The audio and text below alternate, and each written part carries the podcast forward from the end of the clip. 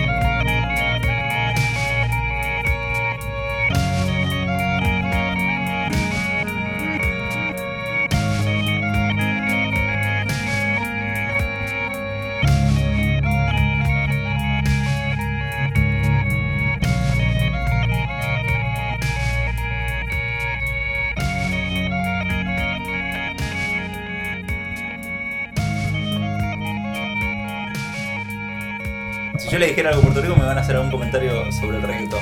Claro, eso, eso es lo primero que la gente se... En este momento, ¿no? Pero fíjate, Después ahora, el, el béisbol, lo otro. pero ahora, ahora ya el reggaetón ya ha trascendido Puerto Rico, ahora estamos pegados Sí. como que en Colombia y... Sí. Y se mezcla, ¿no? Con otros. Sí, o sea, ya, hay, eh. hay cosas buenas también, ¿eh? A nivel rítmico. Es que el, el problema del reggaetón no tiene que ver nada con la musicalidad.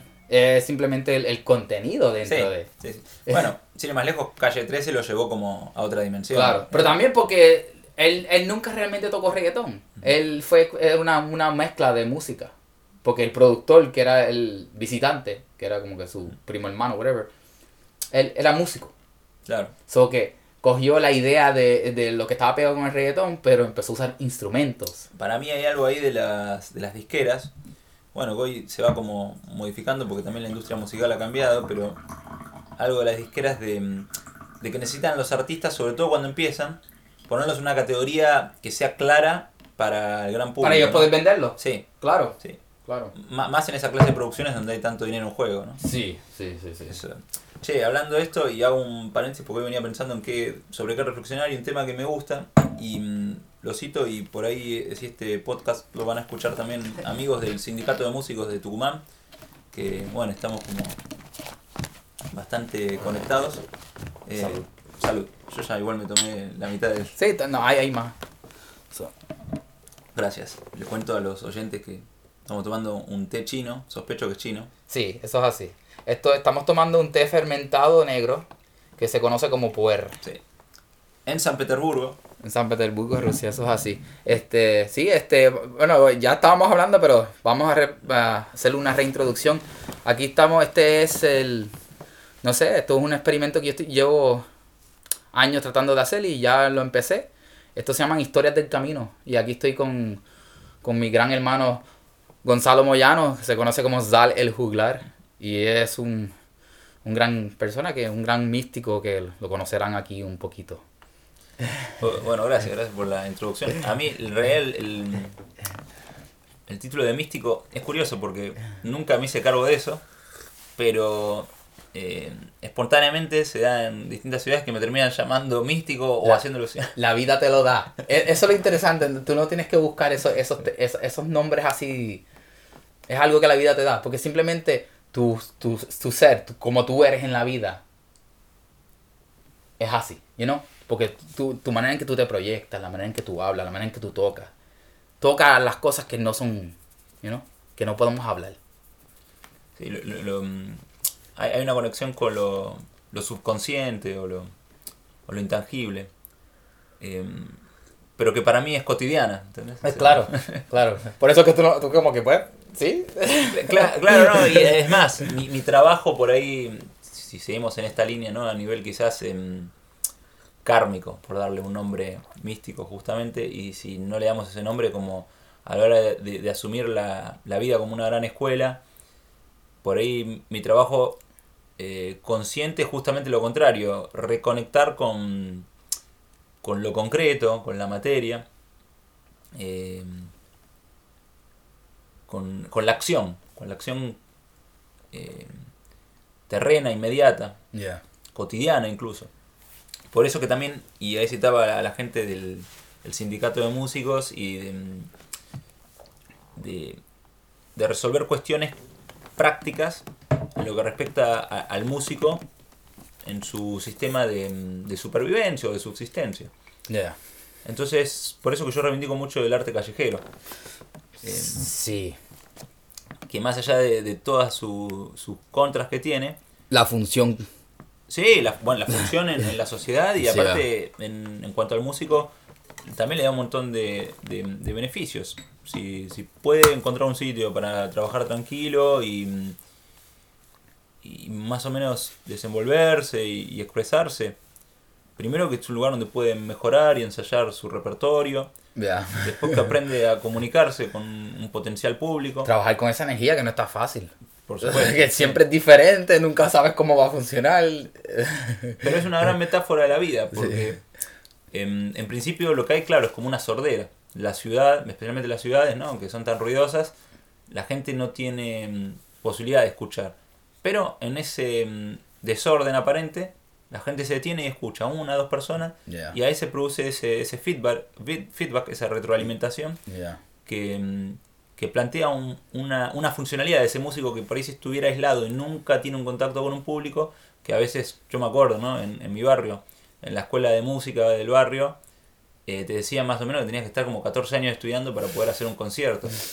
Wow. Eso era completamente desmoralizador. ¿viste? Súper, imagínate, tengo 14 años en lo que No. puedo tocar.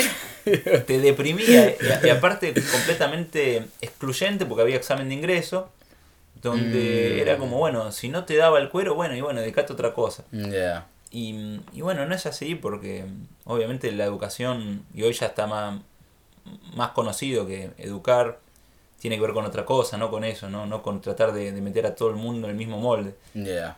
Yeah. Y, y el arte callejero, bueno, permite libertades que, que ni las instituciones educativas ni otras formas de trabajo, como por ahí puede ser el, el trabajo más formal de músicos, sea en un hotel, en un restaurante, en un café, eh, no siempre te permiten. Yeah. Entonces, en esa exploración, bueno, por lo menos yo hice una, una buena parte de, de- de mi educación musical en la calle. Y, mm, y no quiere decir que después eso no lo complemente con otro tipo de trabajo, pero a todo músico y sobre todo a pibes que están empezando y que leía, viste, los debates de, del sindicato de músicos, que disculpa que traiga colación No, este no, tema, muy bien, pero- eso es bueno saberlo también. pero siendo músicos lo, lo uso como, como ejemplo arquetípico de, de un patrón que se repite, ¿no? Esto de lugares que te piden dinero para pagar el sonido de las luces o excusas semejantes. Oh. Claro. Y, qué pesado. y gente que con mucha ingenuidad termina pagando y... No, vení, vení tocar para promocionarte. Sí, sí. Y eso está tan instalado. Salud. Ah, Ah, te iba a dar un poquito más. Bueno, gracias. Eh, está tan instalado, ¿no? Se vuelve tan, tan verdad asumida, porque a, a nadie ya, cuando ya de repente a nadie le parece extraño eso, ¿entendés? Eso es lo peor. Sí, sí, que se, se convierte en normal, ¿no? eso, eso es lo que se hace. Uy. ¿Viste? No, ¿y cómo? ¿Qué es lo que se hace? Bueno, y ahí, vos en un sindicato estamos hablando a veces de, de miles de músicos. ¿Cómo entre miles de músicos no se pueden comprar unas luces, unos sonidos, un sonido o varios? Eh, habilitar lugares. Y si no, no hay lugares habilitados, bueno, hacer eh, conciertos en casas, lo que hablábamos. hoy. Claro, lo que partín. Eso, eso es una costumbre que me gusta de acá, que tienen Sí. que pss, no tienes un lugar, convierte tu casa en una sala de conciertos. Sí. Tu salita, tu... Y hay una historia de eso, y acá eh, involucro a los oyentes eh, dándole esta, esta data extra de que eso tiene que ver con periodos donde estaban prohibidos ciertos conciertos de rock. Eso es así. Y, y la única forma de, de poder mantener vivo ese, ese nuevo modo joven de, de expresarse era hacer conciertos en las casas. Súper brutal. Sí, y, y funcionó. Muchos artistas se desarrollaron y, y era, aparte eran conciertos que se llenaban. Y, Eran conciertazos, eso es, sí, sí. No, el underground de, de acá de Rusia era así, era eh, mucho en las casas, en las cocinas. en lo- en la- y, y, y viene de eso. Claro. Y es, para el que no sepa, Aucción deberían buscárselo, es un, un grupo experimental de, lo- de, lo- de los 80, 70, eh, que todavía hoy en día tocan, Ajá. que es avantgardista, es como que jazz, fusión, rock, este, y, y salieron de esa escena, de, de tocar en las casas. ¿Sabes? Que no hay excusa, si, si tú quieres compartir música, ¿sabes? Lo que tienes que buscar cómo hacerlo. Y eso es algo que a mí me encantó mucho de ti, porque cuando yo te conocí, ¿sabes? Primero que nada, yo ah, dando para atrás, a, Zal yo lo conocí a través de mi esposa que lo encontró en VK, que es como la red social de acá de Rusia. Y ella lo vio como que un hermano mío. Dijo, "Ah, este tipo, mira, barba, peludo, toca música, es latino, tiene que conocerse, tiene que conocerse. Y gracias a ella, así mismo, este, te escribí, bueno, primero ella te escribió, después este, nos conocimos y, y Zal me, como que me introdujo al mundo subterráneo de la música de, de Rusia, in- incidentalmente, porque sin tú querer conocí otros músicos tocando, llameando, y, y tu manera de, de, de tocar donde, ¿sabes? En, en diferentes aspectos que yo, yo jamás podría entrar, ¿sabes? Yo no, lo que me gusta es que con que contigo veo otro aspecto de la música que yo no, no, no conocía o no entendía. Y cómo tú te mezclas en esos diferentes mundos. Porque yo siento que tú estás en diferentes mundos de la música. Como que el más, más ¿cómo se dice? Más, más formal, que es el mundo del jazz y, la, y la- las composiciones ya, you know, como tocar en restaurantes, en, en, en sitios más finos, que yo los llamo así, por decirlo. Pero también tocas en los sitios más hipitongos. en el Valla. Sí, sí, sí. No, y mira, tengo, Y en la calle. te- tengo recuerdos, por ejemplo, de, de- de lugares como conciertos, dos lugares o semi-conciertos atípicos, te digo dos ejemplos. Uno es en- entrando a Venezuela en una furgoneta, no sé si usted le dicen Sí, furgoneta, ¿no? eh, Como- como ese- entiendo lo que. Pero sí. Es- ese camión que tiene atrás un espacio, y aparte con el calor que había ahí en la frontera, eh, y tocando ahí para gente que estaba ahí pasando por la frontera y, y a como fuera, sin dinero ni siquiera para, para el, el autobús. Wow. Sí, y ahí, ahí atrás, y yo contento que me habían llevado, me habían invitado, era mi manera de, de gratitud. De hecho, en ese sentido la música se me hizo eh, como, como mi moneda de cambio, ¿no? Sí. Mi moneda de cambio más preciada, porque mm, yo sabiendo, en 10 años de viajar, sabiendo que si no tenía un dinero, con la música igual de alguna forma siempre me iba a poder a- abrir paso. Y esto no tiene que ver solamente con, con un instrumento, porque muchas veces he estado cantando en una vereda, Yeah. eh, o entrar a restaurantes, o cantar en los buses. Yeah. Eh, te podría nombrar muchos lugares, eh, impensados. Y, y bueno, eh, la verdad que esa es mi gratitud con la música y con también con mucho eh, folclore o tradición de, de mi país que siempre, de alguna forma, es lo que más me ha funcionado. No siempre cantándolo bien, incluso. Pero, no, es decir, reconozco. Sí, sí. Pero son las cosas que uno sabe y que le salen más natural. Sí, sí. ¿Me entendés? Y No, que- no es nada forzado, simplemente lo sientes y ya conectas con él. Y claro- al tú conectar con él, la gente conecta. Exacto, entonces cuando no estás en tu patria, el entre comillas patria, ¿no? Porque al final la patria es el mundo Eso o, hace, o- o- o- o Latinoamérica, no sé. Y mm, de repente e, el, el tipo que te ve como un bicho raro cantando, por ejemplo, en, en un metro o en un autobús, de repente tiene esa cosa, es ese puente que lo traslada a, a tu tierra y vos podés por estás cantando mal o te confundiste la letra, pero a él, él- a él le llegan otras cosas. Y- Eso es así. Sí. Sí, sí. y vos te- poderoso. Te, estás abriendo y al abrirte la gente también se abre y en ese sentido siempre encontré amigos solidarios en ese derrotero que parecía infinito, pero bueno, al final medio como que me terminé un poco como vos, también acomodando aquí en Rusia y, y donde me siento muy cómodo, especialmente en San Petersburgo. Y, y bueno, eso era un, un- bueno, en relación a esto, a lugares exóticos de haber tocado. Y el otro, bueno, fue ahí en, en la FARC con los guerrilleros. Eh, sí, cuando ya estaban en, en el periodo de paz, hace un año y medio, dos años creo. Y mm, también fue muy, muy estimulante, aparte yo venía cantando estas canciones sobre el Che Guevara y mm, la verdad que cantarlo ahí frente a ellos era como... Eso sí que es poderoso. Claro, era, era un símbolo que, que cerraba, ¿viste? Era como finalmente todo se terminaba em, entendiendo de otra forma. Em, porque a veces, y eso lo hemos hablado con vos, ¿no? El, poder de la palabra, ¿no? Cuando uno canta, en realidad está invocando, llamando, está vibrando algo. Sí, sí, sí, sí, sí, sí. Este, para el que no, el que no te conozca, es ¿quién es Sal Juglar? Ah, bueno. eh, en realidad, bueno, en pocas palabras, soy un, un artista callejero que, bueno, después pasó a, a hacer eh, toques más formales, pero siempre vuelvo a la calle porque mm, es parte ya de, de mi esencia. Por supuesto, cuando hace frío o hay nieve, como ahora, justamente hoy está nevando, que hacía unos días que no nevaba. Sí, está muy bonito, ahora sigue nevando. ya, eh, está, está bien bonito. Sí, es una celebración casi. Eh, para mí siempre cuando se abre la nieve es como se abre algo. Esa es mi... Brutal. Ah, Para mí es- eso es algo que por lo menos este ya empezó bien el invierno aquí. Porque Eh. por los pasados inviernos no, ha- no ha nevado tanto. El año pasado no- nevó más que los anteriores. Pero No, estuvo frío el año pasado. sí, sí, sí. Hemos Pero tenido 14, 16, 20 bajo cero. sí, sí, sí, sí. No, y el, el año pasado fue o el anterior. Sí, el año pasado yo tuve la experiencia de meterme para menos 40 grados. Mm. Estuve por allá por Arhangelsk. O sea, todavía no la hice.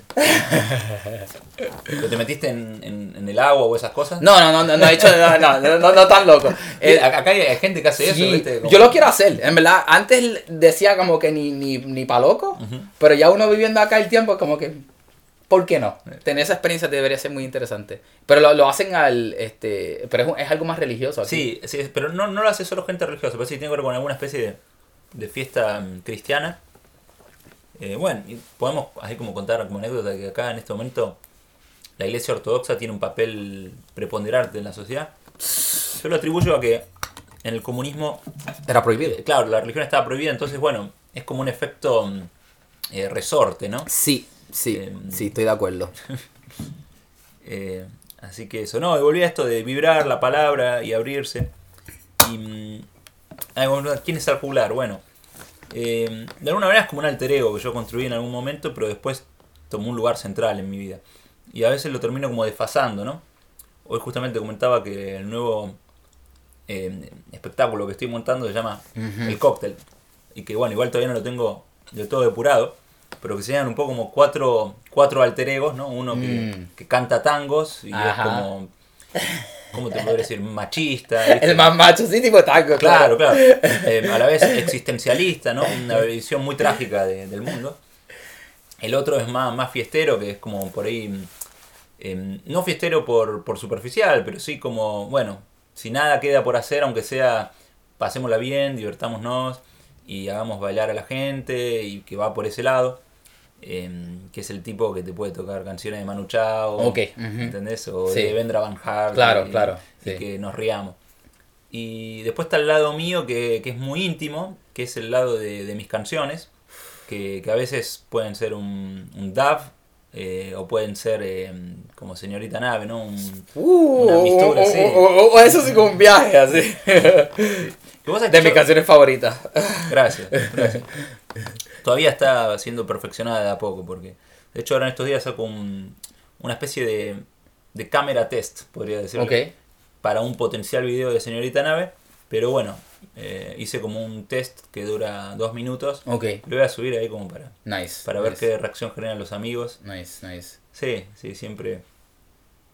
Siempre, hoy en día me parece que, y esto lo hemos hablado, ya la comunicación no pasa por, por recluirse y, y subir o, o- o dar a conocer algo que está súper producido y perfectito, sino tener como un diálogo. Constante, sí. El- compartir el camino, el desarrollo. Claro. Porque realmente eso de la perfección nunca va a llegar. So que si, si eh, muestras la vulnerabilidad de, de la práctica, de cómo tú vas, la gente lo va a apreciar más, van a poder conectar más. Totalmente. Y la Es- gente pasa a ser partícipe también. Exacto. En, en su opinión. Están envueltos en el proceso. Sí, exactamente. Y bueno, ese es el paradigma que nos tocó, ¿no? Si hubiéramos nacido a 100 años atrás, sería otra historia. Otra historia. Y no podríamos estar haciendo este programa. No, exacto. Eh, no, bueno, te decía, el, el ejemplo que a mí me, me nutrió para, para hacer Señorita Nave y otras canciones que tengo que todavía no las he grabado, pero que tienen así la misma eh, cosa ecléctica y, y loca de, de pasar de un género a otro en fracción de segundos. es, ¿sabes qué? Canción eh, Rapsodia Bohemia. Porque cuando yo Ujú. era niño, Yeah. esa canción me impactaba mucho. Y lo que me gustaba era que era como un laberinto de músicas. Bien brutal. Sí. Bien brutal. Sí, y fíjate qué, qué loco, ¿no? Como- ¿Y ahora volvió? Sí, ahora volvió. que ya lo- los millennials, ¿no? La, la- la estarán descubriendo, pero. Pero qué bien. sí. Qué obvio. bien. De verdad. Pero aparte, eso es revolucionario en el sentido de que el, el mercado quiere imponer de que hay solamente una forma de hacer canciones. Y, mm, La fórmula. Esta es la que es. y no, no, Para nada. Yo lo hablaba hace mucho con, con el otro colega que ahora no está, con Joel, que sus canciones son también así laberintísticas, ¿viste? Como Sí, que sí, sí, Son. Como, como suites que van de, de, de un... Lo citamos igual que también está viendo en Rusia, Joel Forteza, lo pueden No. ahí rastrear. Ya ahora, ahora volvió a Argentina. A volver a Argentina, bueno, Sí, pero lo pueden sí. escuchar en cualquier lugar. del Claro, claro. No, y hay un episodio que pronto va a salir que fue grabado con él. Ajá. So, Bueno, hay que ver cuál sale primero. de lo- No, no, este va a salir primero, este Sí, va a salir primero, este lo voy a soltar ya pronto. Bueno. Este, lo que pasa es que el de él lo, lo- lo ha aguantado porque él va a soltar un disco. Ajá. Ah, para promocionar Promoción disco. de disco. Bueno, entonces con más razón. Mm. Entonces él tiene una manera de hacer canciones que las canciones son así como largas y van pasando de, de una temática a otra. Sí. Por ahí yo paso de una temática a otra, pero de manera más abrupta. Bueno, en eso tenemos algo en común. Ya. Eh, y bueno, a él le gusta mucho, por ejemplo, mm, algunos músicos del rock nacional. Spinetta. argentino. Claro, Spinetta, Eh, o incluso em, había bandas como Alas o, mm, o Crucis. O que no conozco. Y era como un rock progresivo. Eh, sí, no llegaron a ser tan populares en realidad, pero tenían esa cosa de la canción de 20 minutos, de que, Mm, que, que, claro, las radios se han encargado de hacernos creer que es una locura, pero la verdad que, viste que hay como todo un, un- un prejuicio de lo que se supone que, no, eso a la, a la gente, ¿no? Bueno, a la gente no le, va a buscar- no le va a gustar. Y yo, bueno, en la calle también me llevé grandes sorpresas con eso, porque muchas veces las cosas más sofisticadas musicalmente han despertado atención eh, de gente impensada, eh, como por ahí gente que vive en la calle, muchas veces eh, gente que no ha tenido oportunidad de tener eh, directamente, Una exposición o algo. sí, o en un- una educación, ya, ya.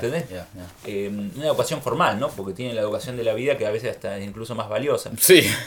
Y una sensibilidad profunda y que de repente te quedan 10 minutos escuchando que estoy tocando un tema de Coltrane, uno de Bach y Piazzolla. Ya. Y lo escucharon así sentado con una atención que más de un tipo que se supone tiene todo un bagaje cultural. Que de para- verdad supone que lo entienda Sí, o whatever, ya. Y que no, que te interrumpe a los 10 segundos. Yeah. Entonces estás tocando en la calle, te escucha, te interrumpe y te hace una pregunta, ¿no? Y Yeah. ¿cómo se llama el instrumento, no? Que Yeah. es la pregunta más me han hecho en mi vida, creo. Ah, para que no sepa, es que eh, pues aquí el, el- el Gonzalito toca este, el Chapman Stick, que es un instrumento como con bajo y guitarra fusionado. En, ¿sabes? Lo pueden conseguir. Y pues, al que nunca ha visto el instrumento, siempre le va a hacer, ¿qué es eso? Sí, sí. ¿Qué estás tocando? Incluso muchas veces se, se piensan que es un citar, sí, obligado, obligado.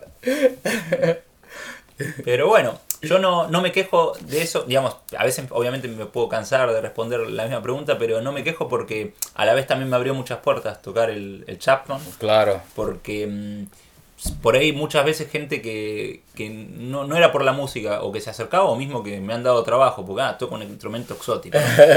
Y, sobre todo cuando tenía menos recursos para tocar, eso era una gran ventaja. Eh, claro, claro, entonces, obligado, obligado. Y más siendo un latino en, en Rusia, Sí.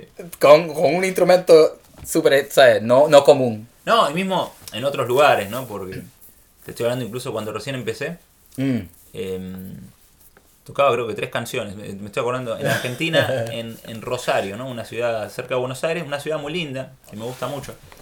De hecho, la, ciudad donde nació el Che, pero además de eso, Mm. han, nacido, han nacido varios artistas argentinos que, que nos han influenciado profundamente en nuestra cultura, como, mm, bueno, como el Negro Olmedo, Fontana Rosa, Fito Páez, Oh, eh, por decirte algunos, ¿no? Yeah. Eh, y en ese lugar donde todavía, ahora hace rato que no voy, pero todavía hay como una, una efervescencia creativa, bohemia, cultural, como también pasa acá en San Petersburgo. Sí. Y mm, eh, gracias.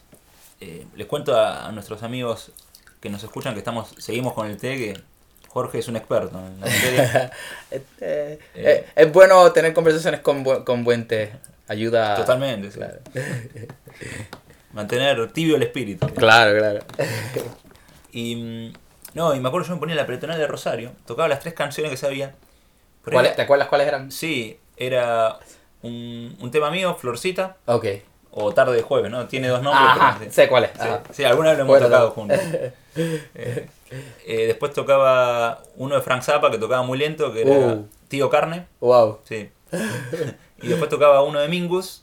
era wow. Un blues, un blues. No, pero tocaba. Pero, eh, pero un, un- o sea, una eclectidad Sí, de, de- sí, de sí, lo que estaba de tres canciones, pero bastante distintas. Cla- claro, ¿no? y que, que al oído desprevenido ponían engañar, digamos, un tipo escuchaba 10 segundos, podía creer que, que yo era un, un músico ya... Este tipo oh, le mete, sabe Claro. lo que hace. Pero en verdad no, cualquiera me escuchaba más de un minuto se da cuenta que, que yo estaba aprendiendo. Y, y me acuerdo que, que a veces pasaba, ¿no? Que venía uno que me había escuchado un rato y pasa, el tipo se iba a hacer algún trámite, alguna cosa y volvía porque le había llamado la atención. Me decía, ¿puedes tocar otra canción, viste? Yo sabía las mismas tres canciones y las tocaba tipo, viste, en el loop, viste. Eh, y así pasaba horas, ¿no? Eh, y así fue aprendiendo. Em, yo diría, sinceramente, más que, que en, cualquier, eh, en cualquier escuela. De hecho, en la escuela de música donde estuve duró muy poco, nunca más de cuatro meses. Estuve Wow. en dos o tres y, y aprendí cosas. Recuerdo buenos momentos con buenos docentes, pero eh, siempre fue poco. Y después sí, estudié en algún momento armonía, eh, orientada más que nada al jazz, con, con un profe que tocaba muy bien jazz que, y, y tango muy bien, eh, Julián Graciano. Hoy se dedica más bien al tango, pero Mm. en ese momento, incluso cuando tocaba tango, sonaba muy jazzístico. Ok. Sí, sí, sí. Porque bueno, tenía como toda esa, esa data, había estudiado ahí en Berkeley. Y, Ok, pues ya estaba envuelto en ese mundo. Sí, sí, Ya, sí. no. Pero muy talentoso, de hecho me encanta cómo toca. Hoy cada tanto lo escucho a Julián. eh, y bueno, y, y fue siempre como, como una, una manera de, de ordenar por ahí todo eso que es la música.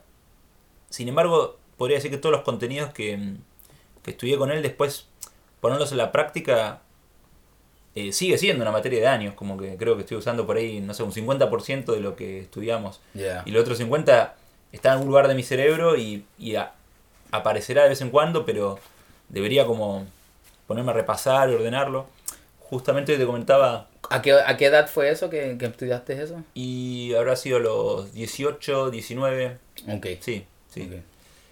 Em, no, y de más chico también tuve un profe, eh, cuando vivía en Tucumán justamente, que em, aprendí algunas cosas interesantes, pero más que nada a nivel conceptual. Él fue también muy nutritivo porque él era artista plástico también. Mm. Claro, entonces tenía una visión de, del arte que para mí em, iba bien. No, no el rigor de alguien que te dice, sí, tenés que aprender la escala. Aquí, de así, mayor". el No, aprender. no. Ya, ya, ya. Venía y me traía un cassette de, de Jimi Hendrix Ah, y me rico, decía, rico. claro, Rico. y me decía, mirá cómo hace este tipo. Y bueno, claro, en realidad si nunca escuchaste a Jimi Hendrix y tenés, eh, yo en ese momento tenía 15 años, Uf. eh, te cambia el cerebro. ¿viste? ¡Claro! Hablando de Jimi Hendrix, a mí, eh, yo, yo empecé a tocar guitarra porque yo no sabía de Jimi Hendrix, pero to- hu- hubo este... eh, yo nunca cogí clases, yo nunca he cogido clases, ninguna, ningún tipo de clase de música. Solamente fui a, a, a una supuesta clase y terminé llameando con el, con el profesor y me dijo, sigue como tú vas, tranquilo, tú vas bien. Y eso me inspiró porque yo lo encontraba a él súper duro. Pero volviendo a Jimi Hendrix, cuando lo que me inspiró a mí a tocar guitarra fue que yo fui a un concierto de una banda de Puerto Rico que se llama Sol de Menta. ¿Cómo se llama? Sol de Menta. Sol de Menta. Ajá. El guitarrista Miguel, Miguel Tito Rodríguez. Él tocó el, el himno de Puerto Rico al estilo de Oh. cuando como tocaba Hendrix el Claro. Star Spangled Banner. Así, ese mismo estilo. Y yo, oh, yo quedé fascinado, como que...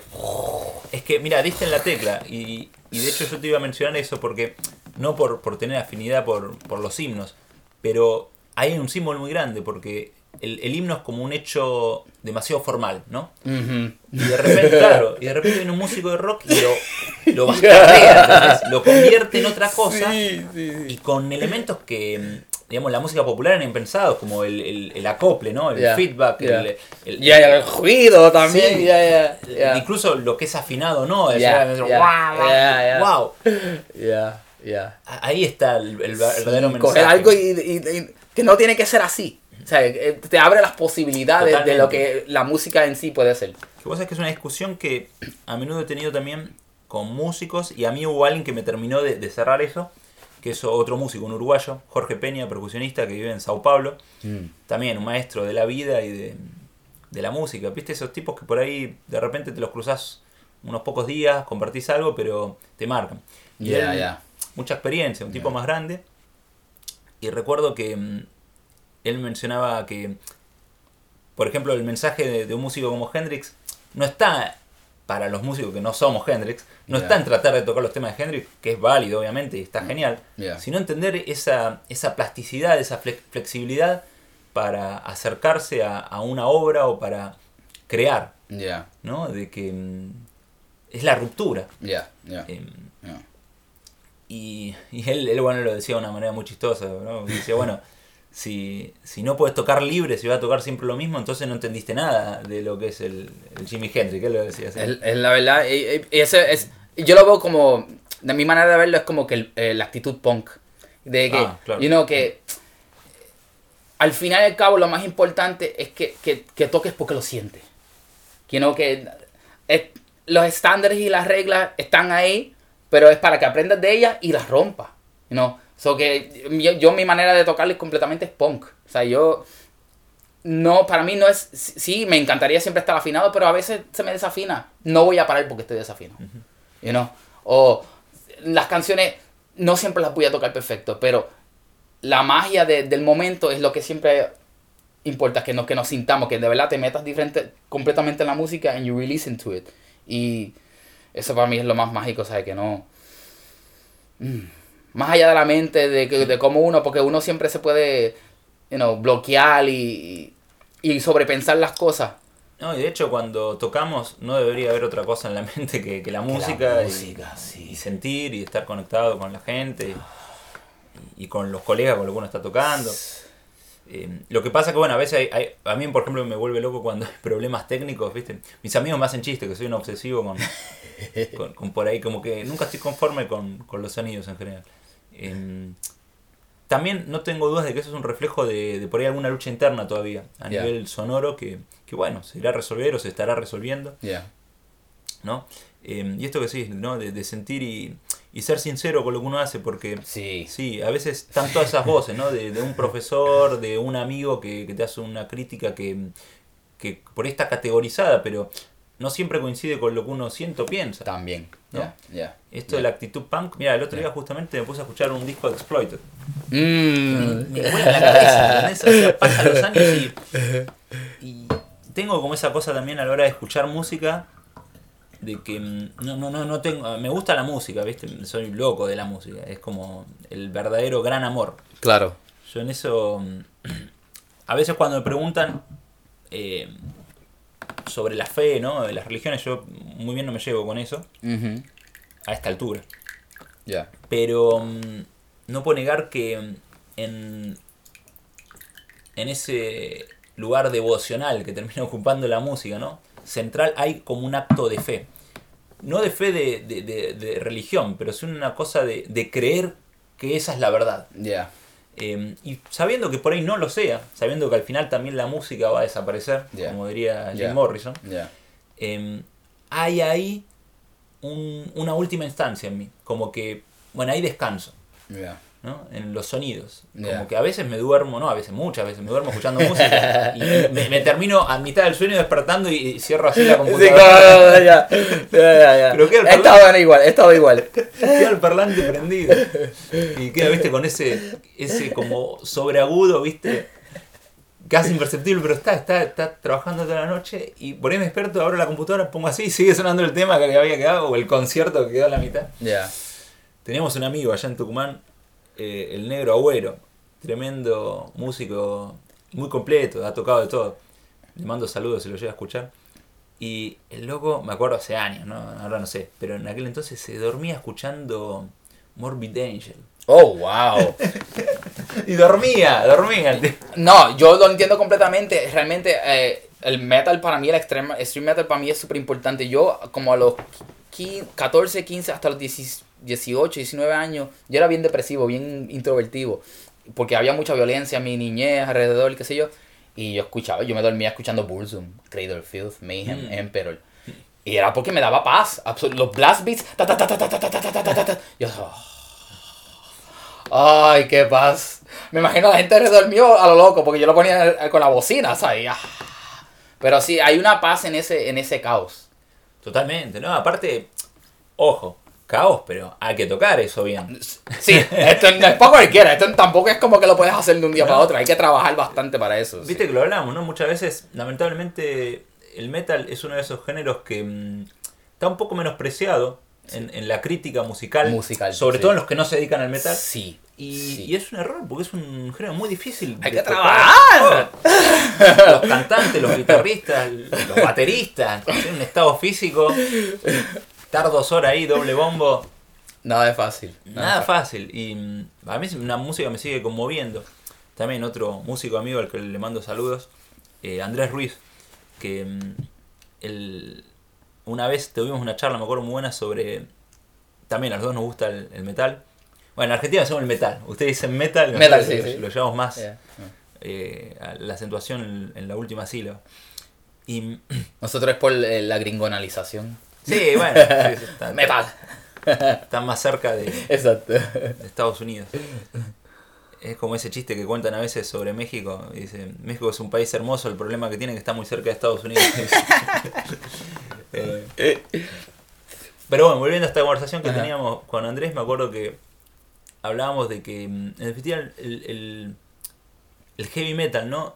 Entendido de una forma más completa, no tiene solamente que ver con la música, es una, una puesta escénica, teatral, es un juego que, mm, que llama a esa complicidad del escucha, de- de, creerse un poco el cuento, ¿no? Yeah. A veces hay gente que se pasa de mambo, no hay duda. Pero, sí, sí, sí. Pero eso está en todo. Eso Está, está- exactamente, tanto.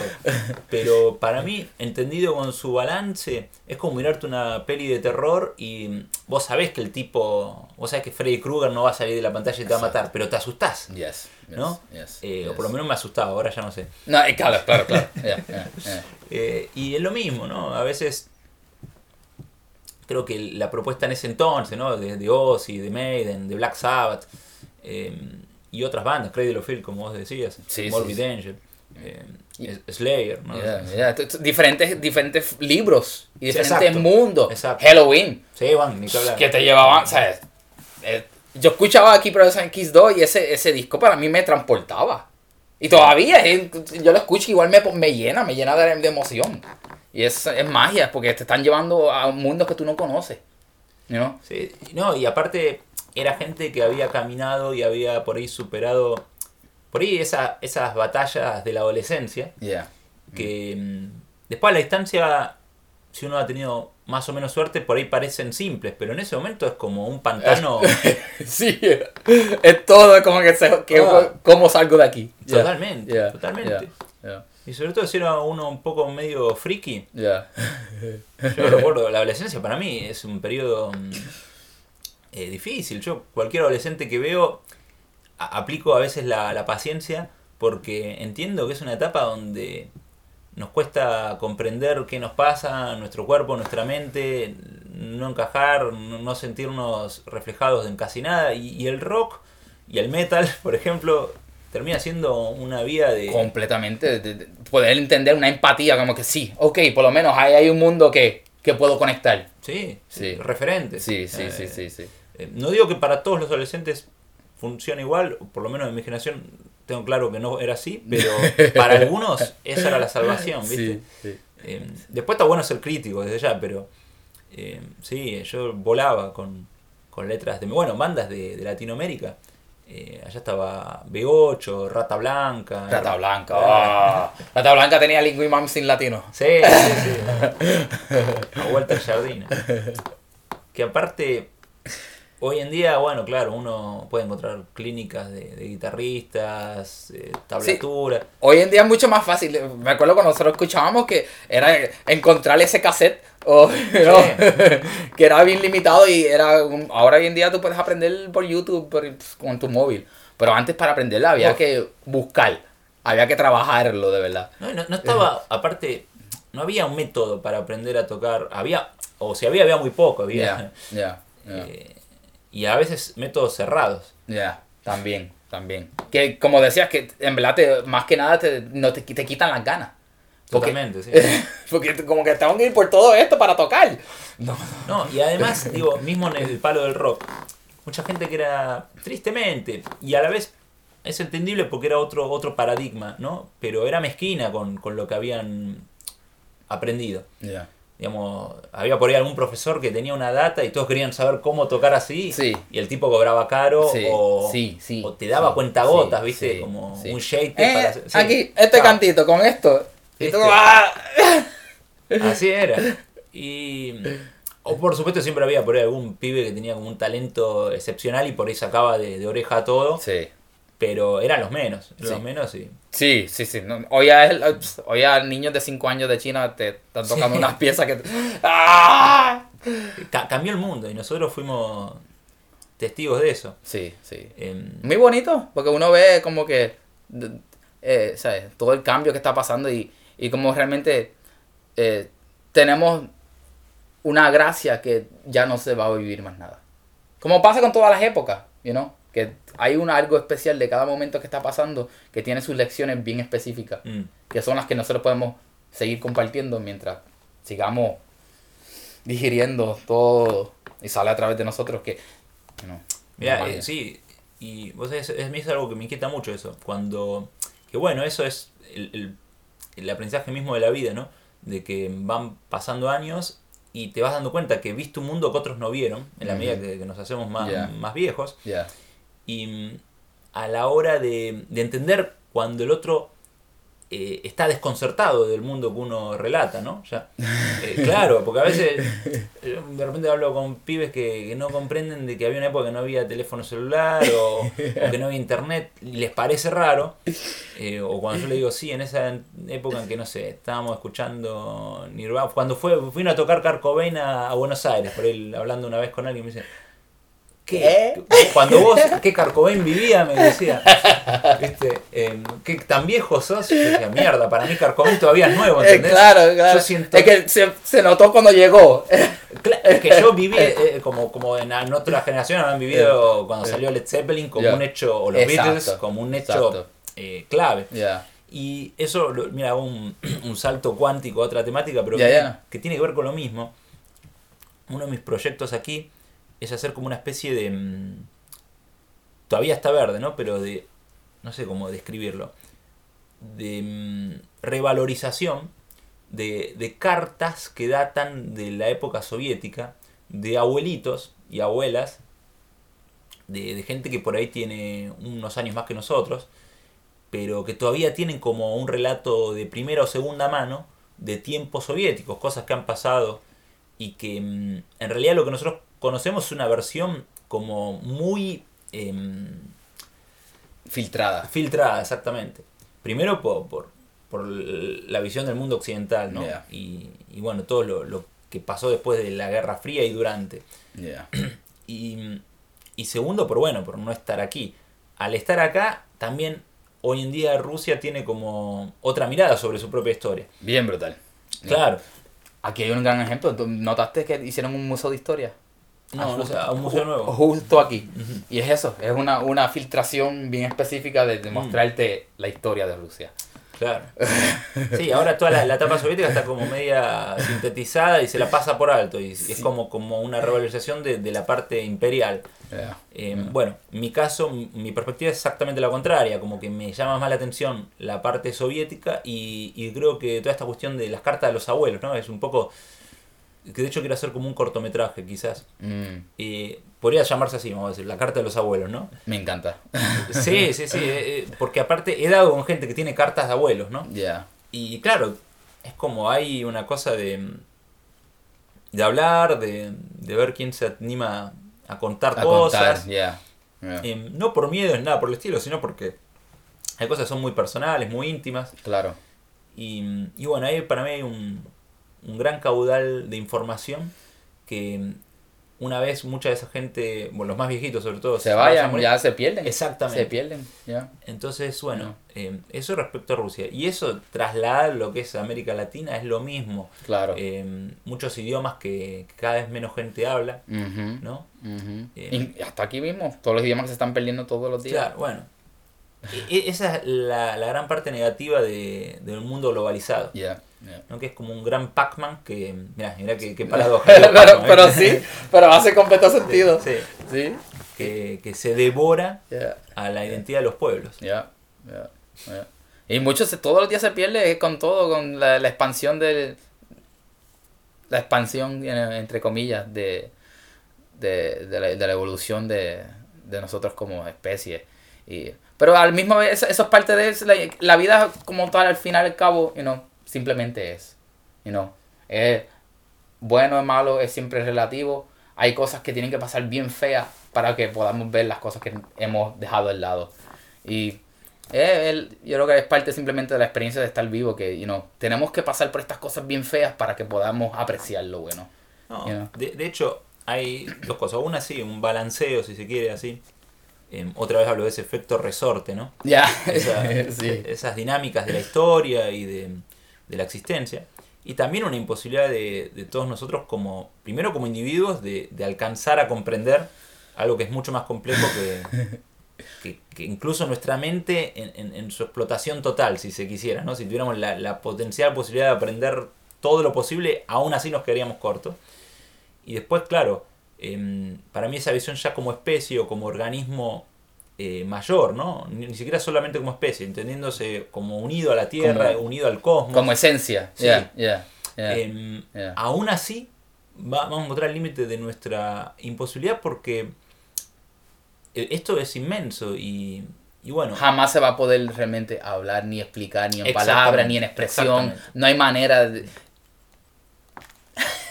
por- por eso creo que muchos elegimos em, por ahí, por esa afinidad natural, intuitiva, em, que, que es inexplicable, ¿no? Sí. Eh, a los que nos gusta, por ejemplo, la música, esa cosa de la vibración, como no te lo puedo explicar, pero suena así. Pero, ah, eso así. Eso es, es- eso es lo bueno de, la- de, de- de- de- de poder expresarte, sea en cualquier forma. Que por lo menos al tú expresarte, sea dibujando, sea escribiendo, sea cantando, sea bailando, es una manera de, de sacar eso intangible, de eso que no se puede hablar, por lo menos darte un, un glimpse o un, un ojito, un ojito a eso que podemos percibir y no podemos hablar.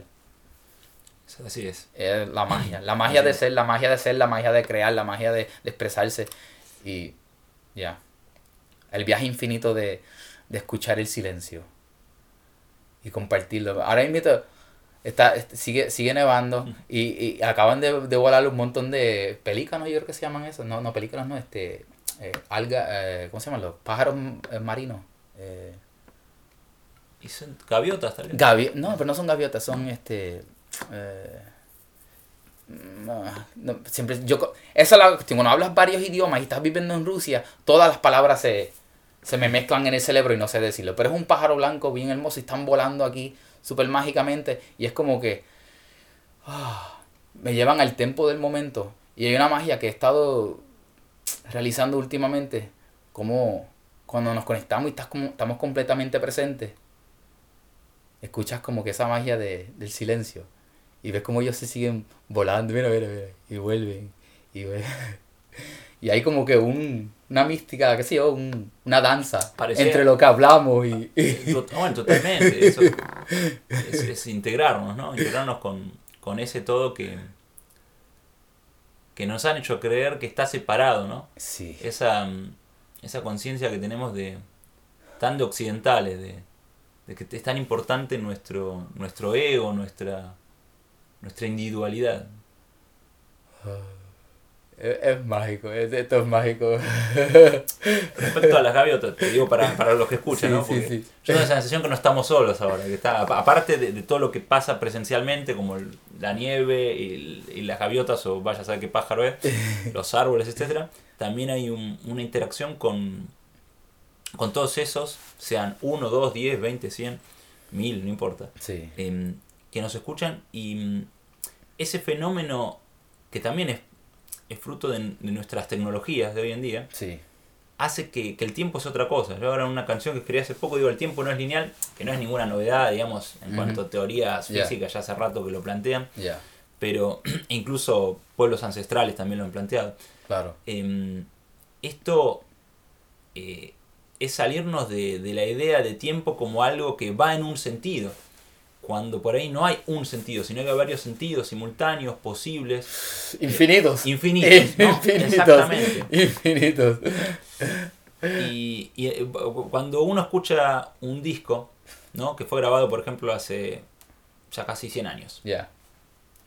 70 años, por ejemplo. Yo escucho mucha música que fue grabada hace alrededor de 70 años. Tengo una predilección por ese periodo, por algún motivo que no sabría explicar. Y a veces pienso en, en mis momentos más, eh, que tal vez críticos, pero no una crítica negativa, sino una crítica de, de mirarme a mí con un sentido irónico. Digo, sos un necrófilo, me digo. Porque eso es algo que está tan muerto, ajá. Recuerdo una vez cuando era chico le pregunté a mi madre em, si cuando ella era chica el mundo era en blanco y negro. Mm, Wow. Wow. Claro, porque yo- Claro, era tan eh, inconcebible para ti. eh. Yo tenía 5 años y, y- y- y- y cuando me mostraba, bueno, que teníamos televisor en blanco y negro creo todavía. Y Ese era el mundo que tú vivías, mamá. claro, en las películas o cosas grandes, esta era de mi época, decía. Entonces yo decía, ¿será que un día llegó el color a la, a la vida? ¿entendés? Fíjate esa, esa cosa de niño no poder distinguir entre el aparato... Lo que estás y- viendo, claro. y es claro. Llevado al terreno de los discos viejos, cuando uno entiende que para mí está tan viva esa gente, que en realidad ya murió, obviamente, eh, entonces uno tiene un amor a, a- esos muertos. Ya. Y mm, ya cierro la frase para no ponerme pesado. no, bien, pero, pero está bien. Eh, es que otra cosa es el, el tabú de, de ver la muerte como que algo oscuro, algo malo o algo... Muerte es simplemente la vida, es el otro lado de la vida. Todos, todos venimos aquí a morir. Sí, es un tema muy complejo, no, no me atrevo a, a profundizarlo porque aparte es, es la gran pregunta quizás, ¿no? Em, pero sí, coincido que no, no, no, hay que no hay que separarla de la vida, eso es, eh, es como quizás básico. Sí. Em, y digo básico, pero no es tan básico, es básico en- a la hora de aterrizarlo, pero después, A todos puedes buscarle su complejidad. no, aterra, aterra, eh, da miedo y, y mientras estamos acá luchamos por, por vivir, creo, y esto yo se lo digo a cualquier amigo que a veces me habla de, de algo tan complejo o tan, tan personal, ¿no? Como el, el suicidio. Yeah. Eh, y yo insisto, bueno, pero como amigo, pese a que yo respete cualquier decisión, siempre eh, voy a luchar porque mis amigos vivan. Claro. ¿Entendés? Y, y si, bueno, están en un momento difícil, ¿cómo ayudar a que ese momento sea superado? Yeah. Em, pero bueno, me fui un poco de tema. Eso pasa. Eh, no, iba a esto, me acordaba, había un- una vez había leído hace muchos años unas poesías africanas, o unas traducciones de poesías africanas de esto de los griot, ¿no? que eran como juglares africanos, Ok. sí, nómades, ok. y que cantaban narraban historias, y había una traducción que me había impactado mucho, nunca lo olvidé, que lo que dice es simple, pero a la vez muy profundo, que es los muertos no están muertos, viven entre nosotros, o algo así. Yes, yes, Y- yes. Y mi viejo también a veces me dice, en realidad uno, uno muere cuando lo olvidan, ¿no? Mientras tanto, Completamente. Bueno, por eso tienen la, la tradición muy rica que tienen en México del Día de los Muertos. claro, Es de mantenerlo siempre. que se da en otros lugares de Latinoamérica también, ¿no? En, en Bolivia tiene una fiesta semejante, que hacen unos pancitos, Ah, ¿también? sí, con la forma de, de un, cuerpo, un cuerpo humano y, Oh, wow. y una foto del, de- del finado. No sabía, no sabía, qué Sí. bien. Y entonces ese pan es medicina, te dicen, lo tenés que guardar. Eh, era raro, yo estuve ahí y ibas pasando, viste, por los distintos puestos de, ¿no? donde están recordando distintos muertos y te ofrecen un pan, ¿no? Un pan con la foto de un tipo que se murió. Para mí era raro comer. Claro, claro. Pero fíjate el efecto psicomágico, ¿no? Diría Ya. Jodorowsky. Tremendo maestro, tremendo maestro. A mí eso, pero es que yo sé que amor no, no te gusta volver ahí, pero para mí lo de la muerte yo no le tengo terror porque yo desde bueno, yo perdí a mi padre de chiquito. O sea, mi papá murió cuando yo tenía tres, tres años. Pero siempre, siempre ha estado conmigo. ¿Entiendes? Y por eso como que yo nunca le, le he tenido temor a la muerte porque la entiendo que simplemente es una transición. Eh, porque la energía, dicen que no, nunca muere, la energía simplemente se transforma. Pues si, si volvemos a la esencia, la esencia siempre está, pues simplemente se murió el cuerpo. No, yo en, en ese sentido lo. Cuando digo terror, es, me parece que. mm, Igual tuve periodos, tuve periodos de ser más temerario y sentir que sí, que no tenía ningún miedo a morir, o por lo menos me había convencido de ello. Hoy acepto que, que hay un miedo, o por lo menos una, una resistencia a morir. Que, Ah, que- bueno, eso sí, sí, sí. Pues ta- estamos aquí, queremos estar aquí. Claro. Queremos seguir aquí. digamos, por lo menos eso. Eh, y después me, me gusta como, a veces como tema filosófico, si se quiere, pero por esto mismo que hablamos, ¿no? De lo tangible y lo intangible, Yeah. pero opuesto a, a esta realidad. Me pasaba lo mismo con el mundo de, de los psicodélicos y las drogas, que me ha seducido mucho en un momento, y ahora no es que, que le reste importancia, pero... mm, Ya dio su función. Sí, para mí fue un viraje como reconectar por ahí con, con lo que te decía antes, ¿no? Con, con lo más inmediato. Yeah. Porque también los, los caminos de, de la conciencia y la, la paraconciencia son Mm. eso, son caminos sin fin que... eh, Ya, ya. que No. a pesar que haya algo de, de- en esa abstracción, podríamos dar un nombre de, de espiritual, pero mm, también hay ambición y hay codicia a veces ahí. O Yeah. el deseo de aprender y descubrir y que algo se revele, ¿no? En- más en profundidad. Como que mm, a veces hay información que no es necesaria. Ya, Eh, ya, no, com- completamente de acuerdo. Completamente. Incluso, si vuelvo a eso, es como que si, si siempre estás buscándote llenarte de información, eh, si- siento que siempre va a, ser, va a ser innecesaria. Porque si siempre estás buscando de llenarte de información, no vas a poder realmente accesar a todo lo que estás llenándote constantemente. Claro, hay, hay un, un apego, un apego a, a un saber que, Ah. que es una imagen creada de uno mismo a veces, ¿no? Eh, Y no, incluso no solamente con esto de, de las drogas, ¿no? Digo, también con eh, las drogas o las sustancias, ¿no? Porque a veces drogas también suena como pesado. Sí, es, es, es interesante como las palabras cogen Sí, bueno, un peso. Em, eh, Pues el café es una droga. claro, habría que, que Pero ver sí, sí, sí, sí. Qué, qué se entiende por, ¿no? En qué nos basamos, en las leyes o nos basamos en los conceptos químicos, médicos. Exacto. Eh, sí, hay gente que habla de plantas maestras, Yeah. pero se vuelve- de repente se vuelve un terreno muy, muy, muy relativo. Yeah, Pero lo yeah. que sí queda claro, digo que hay un, un acceso a la información, ¿no? Yes. Eh, yes. y, y digo, a veces ese, ese apego a, a querer descubrir más y, y- y crear una idea de, de lo que yo soy, no solamente se da con, con e- este tipo de, de- de cosas como, como puede ser un- una sustancia X, Yeah. sino también se puede dar con todo, todo saber, ¿no? Como, no sé, un libro. Yeah. Entonces yo formo una, una noción de, de que soy así como ese libro me, me moldea. Sí. Y después, Una identificación de que, ok, esto así. Claro, yo soy esa Yeah, información. yeah, después tengo yeah. que sostener eso. Y para sostenerlo tengo que darle de comer algo que en definitiva no soy. ¿No? Sí, Porque lo construí a partir de una expectativa sobre mí mismo. sí, sí, sí. sí. Eh, eh, Eso, por lo menos trato de estar alerta de no caer en esas trampas mentales. Sí, sí. Es así mismo como lo dices, son trampas mentales. Y puede pasar con una religión, puede pasar con, con ideología, con filosofía, con la sustancia, con lo que sea, con nuestros vicios. Y no- y no- nos llegamos a, a ver como que este es. Y es, es limitante eso, que es- siempre es bueno estar claro contigo mismo, dónde tú estás contigo y, y saber que pues al fin y al cabo todos los días estamos aprendiendo, todos los días podemos disolver todo lo que aprendimos ayer para hoy volver a aprender. Creo que es muy sano eso. Porque no podemos ir en, en, en locuras y tangentes y... ah. Pero nada, yo creo que esto ha sido una buena conversación, este, un buen, una buena puerta, aparte de las historias del camino. Este, agradecido, Gonzalo, por compartir conmigo un poco de, de tu, de tu magia, de tu ser y eh, nada, espero que haya sido de agrado. Este, ¿Dónde te pueden conseguir, ya que estamos en esta era de, de cibernética? Es bueno que, que anuncies cómo te pueden conseguir a aquellos que no te conocen. No, me pueden buscar como sal, juglar, sal con Z. eh, ya sea en Facebook, eh, YouTube o mm, SoundCloud, Bandcamp. Ah, muy bien, Eh, viste, ya está en bastantes sitios. Sí, en BK, B- con B corta, eso es como más del mundo ruso, pero también ahí hay material. Y bueno, Incluso tienen bastante material ahí, ahí que la gente te ha añadido por cosas. eh. ah, sí, sí, sí. So, ya saben, Zal Juglar. Zal Juglar.